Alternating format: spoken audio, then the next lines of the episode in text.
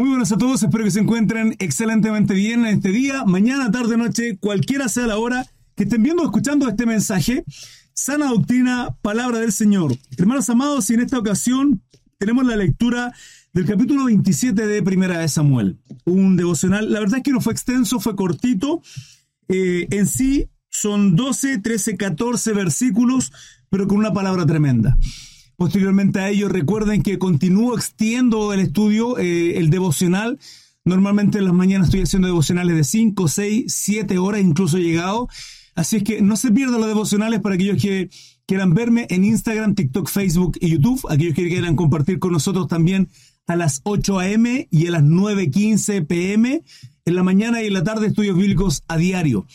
Instagram, TikTok, Facebook y YouTube. Que Dios les bendiga. Estén atentos. Día lunes, 8 con 51 minutos. Siembra y cosecha. Hermano aquí, ¿cómo siembra y cosecha? El capítulo es cortito, tan solo tiene 12 eh, versículos, pero nos extenderemos un poquito más hasta el 2 del 28 para completar ese título, ¿sí? Eh, y dice así, en el nombre del Padre, Hijo y Espíritu Santo. Primera de Samuel, capítulo 27, versículo 1. Dijo luego David en su corazón, al fin será muerto algún día por la mano de Saúl. Nada, por tanto, me será mejor que me que fugarme, me será mejor que fugarme a la tierra de los filisteos. What? ¿A dónde va David? Filisteo. Hermanos, recordemos el capítulo 26. La semana pasada quedamos donde David perdona una vez más a, Saúl. No solo el 26, el 25 también perdona a, Saúl. El 24 también. capítulo 1. David perdona en todos los capítulos a Samuel. Chorrocientas millones de veces. Aún Jehová Dios poniendo la cabeza de Saúl para Saúl, enemigo de David, para David Saúl, su rey, el ungido de Jehová, su señor. De una u otra manera, vuelto loco, un poco cucú, pero es su rey y es el ungido de Jehová. David lo sabe y le respeta. Y le respeta. Sin embargo, en el capítulo 27, 26, perdón, veíamos cómo David va con su siervo y encuentran durmiendo a Saúl junto con su batallón quita la lanza que estaba a la cabecera, y a lo lejos le grita y una vez más le muestra que podía haber dado fin a la vida de Saúl. Saúl, quebrantado, arrepentido, dándose cuenta de que estaba mal, estaba errado, le dice a David, David, perdóname, hijo mío, vuelve a mis brazos porque te quiero amar. David sabiamente le dice, Saúl, Señor mío, amo con todo mi corazón, pero está ahí un poco cucú, no voy a ir. ¿Se acuerdan que cuando la llamo eso yo le decía, hermano, es importante entender esto, porque acá se cumple la palabra de Mateo 18 del 15 en adelante. Si tu, si tu hermano peca contra ti, ve y repréndele, dos testigos, tres, delante de toda la congregación, si no, tómalo por gentil y publicano. Vemos cómo Saúl se arrepiente, hermano, una y tras otra cuando David perdona la vida de Saúl. Sin embargo, Saúl sabiamente ¿qué hace? Aún sabiendo que el tipo era un hipócrita, que el tipo estaba vuelto loco y resuelto a matarle, hace lo que sabiamente tenía que hacer, alejarse. Saúl, señor mío, te amo, pero permítame mantener la distancia porque está ahí un poco cucú. Y se le alejaba. Fue lo que ocurrió en el capítulo 26. Y este capítulo 27 el mantener esa distancia implicó ir tan distante, tan lejos, a buscar resguardo en casa del enemigo. Hermano, no es la primera vez que ocurre en el, Antiguo Testamento. No es primera vez que ocurre en la cual Dios quebranta a su pueblo en manos de los enemigos, en opresión de los enemigos, como lo pudimos ver en Nabucodonosor, Nabucodonosor, Nabucodonosor. Hermano, ¿qué me pasa hoy día? Con Nabucodonosor, rey de Babilonia, los medos, los persas, los, romanos, hermano, con los filisteos. Pero hay una historia en donde comienza bien con los enemigos, y termina un poquito mal. Y esto tiene que ver con el faraón y los egipcios, donde es José quien es llevado cautivo, vendido por su hermano a Egipcio, Egipto, con los egipcios, con el faraón, eh, y es honrado. Y a causa de eso, había un propósito y la palabra dice para preservar mucho pueblo. Es ahí donde finalmente llegan sus hermanos, sus once hermanos, hombre, tenía mujeres, Jacob su padre, y ocurre la multiplicación del todo, de todo el pueblo hebreo ahí en Egipto, donde son alimentados y pasan y sobreviven por ese periodo de las siete vacas flacas, en consideración con el periodo de las siete vacas gordas, ¿sí? Donde Dios le daba sabiduría a José. ¿Por qué lo menciono? Porque es importante entender esto, hermano amado. Cómo David sale a resguardarse en tierra de los enemigos. Dijo luego David en su corazón, a fin, al fin seré muerto algún día por la mano de Saúl. O sea, de una u otra manera, voy a morir. Dice, nada. Por tanto, me será mejor fugarme a la tierra de los filisteos para que Saúl no se ocupe de mí y no ande buscando más por todo el territorio de Israel. Y así escaparé de su mano. Hermano, dígame si esto no es ser sabio, dígame si esto no es ser astuto, si no es ser hacer las cosas con, con, con perspicacia. La palabra nos dice sencillos como paloma, prudente, astuto, como lo es una serpiente. Eso está haciendo David. Se levantó pues David y con los 600 hombres que tenía consigo, se pasó a Aquis, hijo de Maoc, rey de Gad filisteo, incircunciso, metropolitano, carnal. Y moró David con Aquis en Gad, él y sus hombres, cada uno con su familia. David con sus dos mujeres, Ainoam Jezreelita y Abigail, la que fue mujer eh, de Nabal en el Carmel. Nabal, el tipo obstinado, orgulloso, soberbio que rechazó eh, a David. ¿Se acuerdan? La historia que la vimos. Esto está en el capítulo 25. 25. David y Abigail. Abigail, una hermosa mujer y muy sabia. Por si se perdieron ese capítulo, hermano, está mi canal, todos estos devocionales. Todo está en la pestaña en vivo, en mi canal de YouTube y en mi canal de Facebook. Cris Hermesa, como en todas mis redes sociales. En todas. En YouTube está la pestaña en vivo. En Facebook tienen que buscarlo hacia abajo.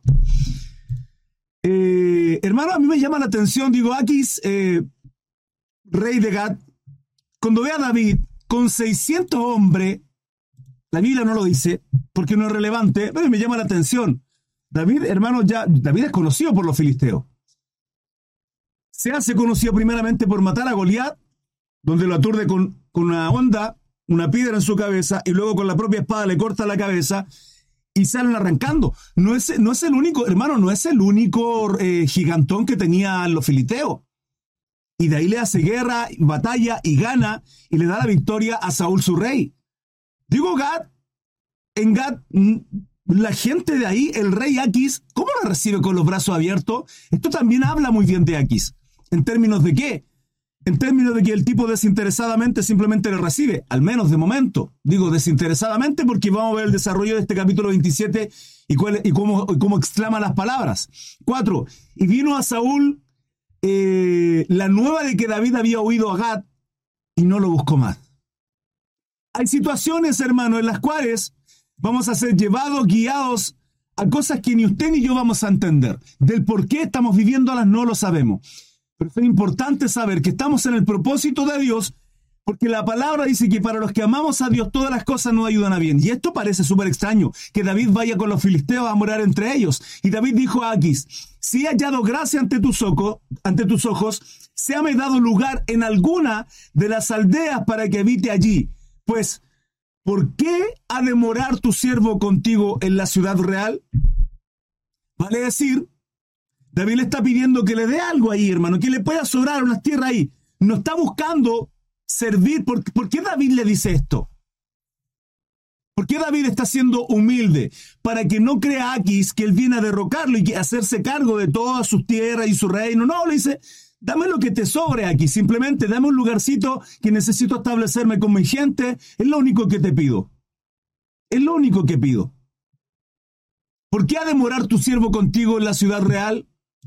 Y Aquis le dio aquel día a Ciclag, por lo cual Ciclag vino a ser de los reyes de Judá hasta hoy. Miren qué interesante, hermano.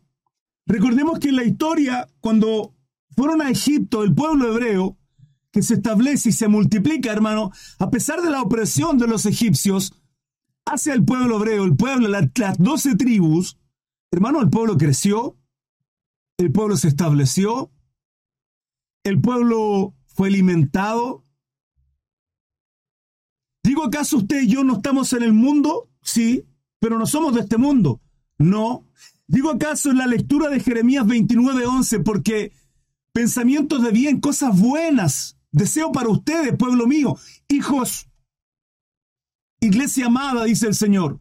Ciertamente esa carta de Jeremías al pueblo siendo oprimido por un rey pagano como era Nabucodonosor, les dice establezcanse, expándanse, siembren, cosechen, crezcan en, torno en cuanto a la familia. El Señor le envía ese, ese mensaje, esa carta, donde Jeremías se la envía desde Jerusalén a los cautivos en Babilonia. Y ellos pensando que ya Jehová Dios había olvidado de ellos, que les había abandonado. No, está tratando con ustedes. Está tratando con su soberbia. Está tratando con su carácter, con su espíritu, para que aprendan a someterse y a saber que acá eran bendecidos y aún así se apartaron de Dios y le envía ese pensamiento, ¿sí? Porque pensamiento de bien y no de mal tengo para con vosotros. Hermanos, les aconsejo a aquellos que no han visto ese video.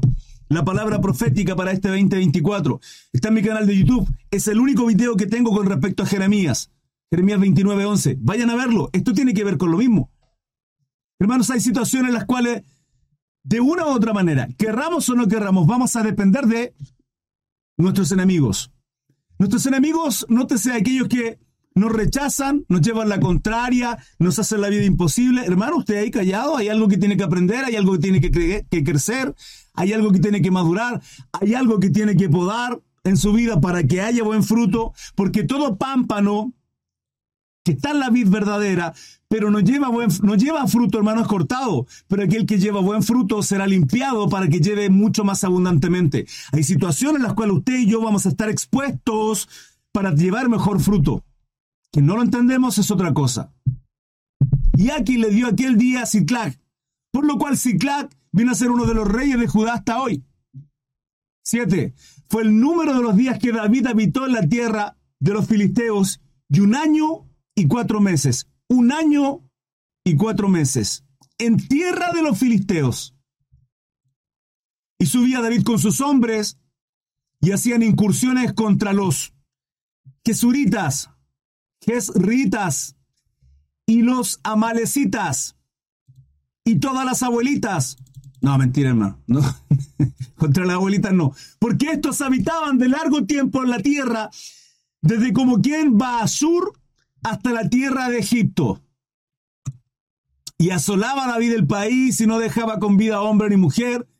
Y se llevaba, y se llevaba las ovejas, las vacas, los asnos, los camellos y las ropas y regresaba a Aquis, hombre guerrero, llevándose el botín, y decía a Aquis, ¿dónde habéis merodeado hoy? Y David decía, en el Negev, Negev, perdón, de Judá, y en el Negev de Jeramel, o en el Negev de los Ceneos. 11. Ni hombre ni mujer deja a David con vida para que viniesen a Gad, diciendo, no sea que den aviso de nosotros y digan, esto hizo David y esta fue su costumbre todo el tiempo que moró en la tierra de los filisteos. Prudente, sabio, astuto. ¿Por qué? Para que el rey de Gat, hermano, no se diera cuenta. No sea que den aviso de nosotros y digan, esto hizo David, y esta fue su costumbre todo el tiempo que moró en la tierra de los filisteos. Y aquí creía David y decía, Él se ha hecho abominable a su pueblo de Israel y será siempre mi siervo.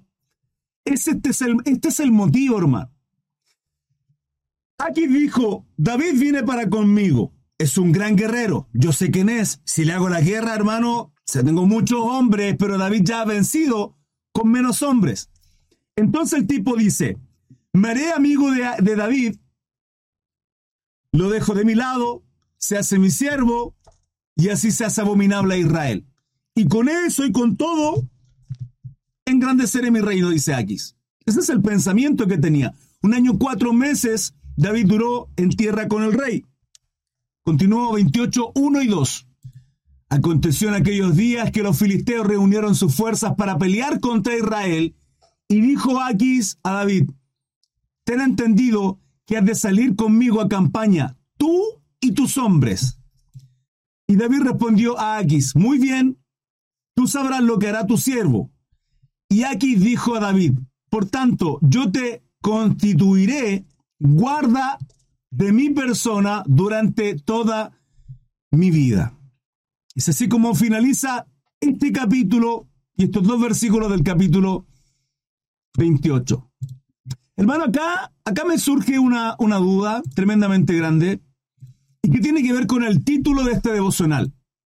¿Sí? Añadiendo un poco todo lo que vengo compartiendo, exhortando esta palabra, ministrándole, con relación a, eh, a David, con relación a la victoria, con relación a cómo Dios nos lleva a situaciones las cuales de pronto son incomprensibles para usted y para mí, y no vamos a encontrar un propósito, un motivo, sino hasta cuando con el tiempo entendemos la revelación del por qué vivimos todas esas circunstancias. Hay cosas en las cuales usted y yo no vamos a entender. Pero tenemos que someternos. Ahora podemos ser prudentes, podemos ser astutos, podemos ser sabios, sometiéndonos a Dios y sabiendo que Él tiene nuestra vida completa y absolutamente bajo resguardo. Pero acá, si se dan cuenta, yo puse siembra y cosecha con relación al título de este capítulo 27. ¿Por qué? Porque si hay algo que David viene sembrando, hermano, es misericordia.